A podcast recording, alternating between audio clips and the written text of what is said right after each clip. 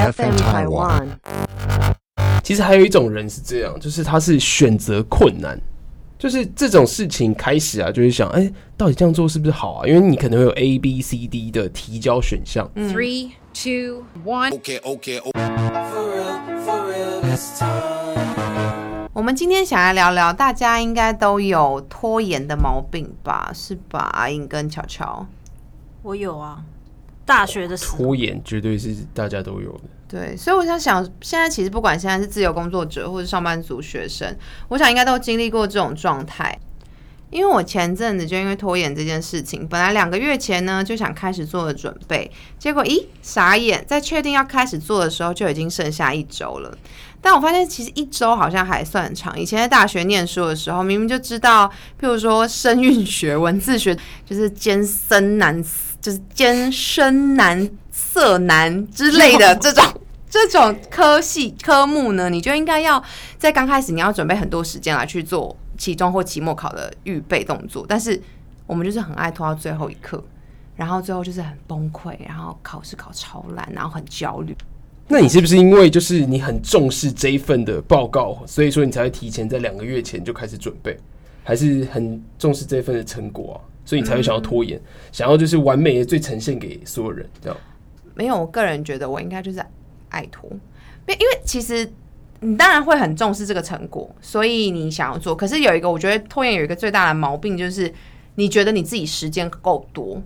嗯，你觉得你应该在什么时候开始准备这这个文件就够了，嗯，但是到最后你就会发现，靠，怎么时间只剩一个礼拜？然后你就会逼自己，就是那时候的肾上腺素就会开始激发，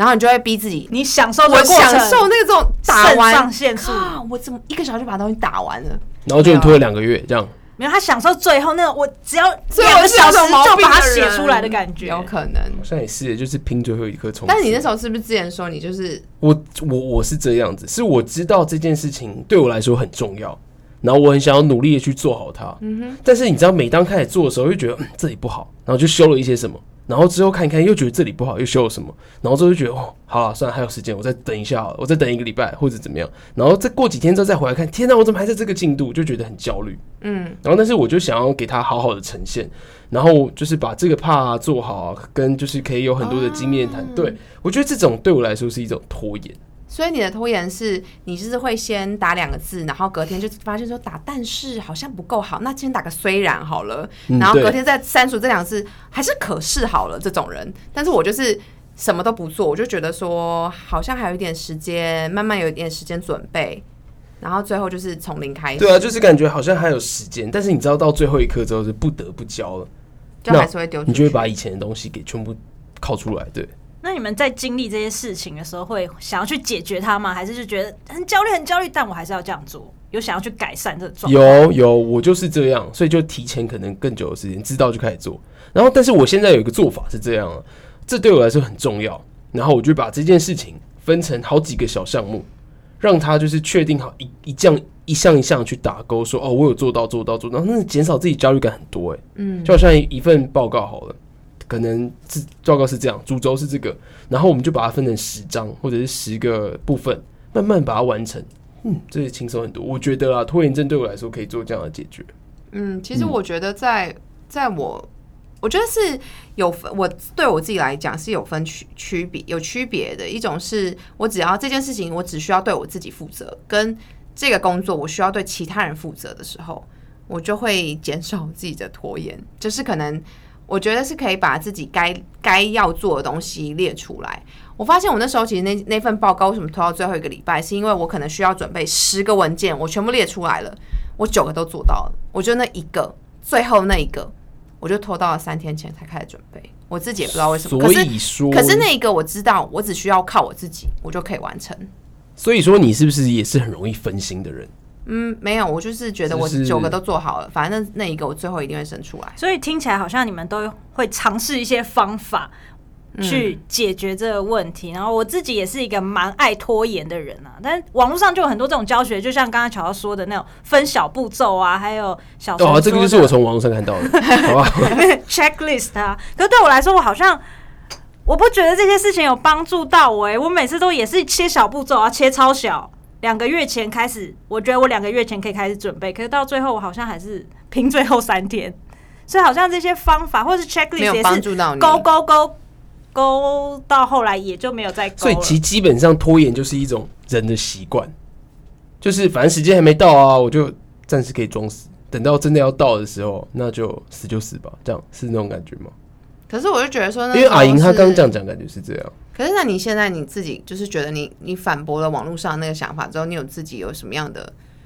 方式是对你有帮助的吗？我觉得，我觉得人呐、有一个比较不好的状态，就是当你在这件事情上没有跌倒，你就不会改变。就是我虽然承受这些，我很痛苦，但是我依然东西还是交出去了，所以我觉得好好啦，就这样，等下次痛苦来了再说，这样子。所以其实还是感觉到你对这件事情的认真程度，还有重视程度，来决定到底是不是你的拖延。错，是应该是说，就像刚刚小陈呃阿英说的，是你今天在这件事情，你有没有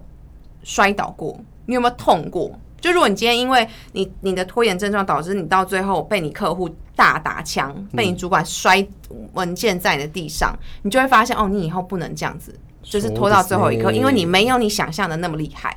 嗯对。其实还有一种人是这样，就是他是选择困难，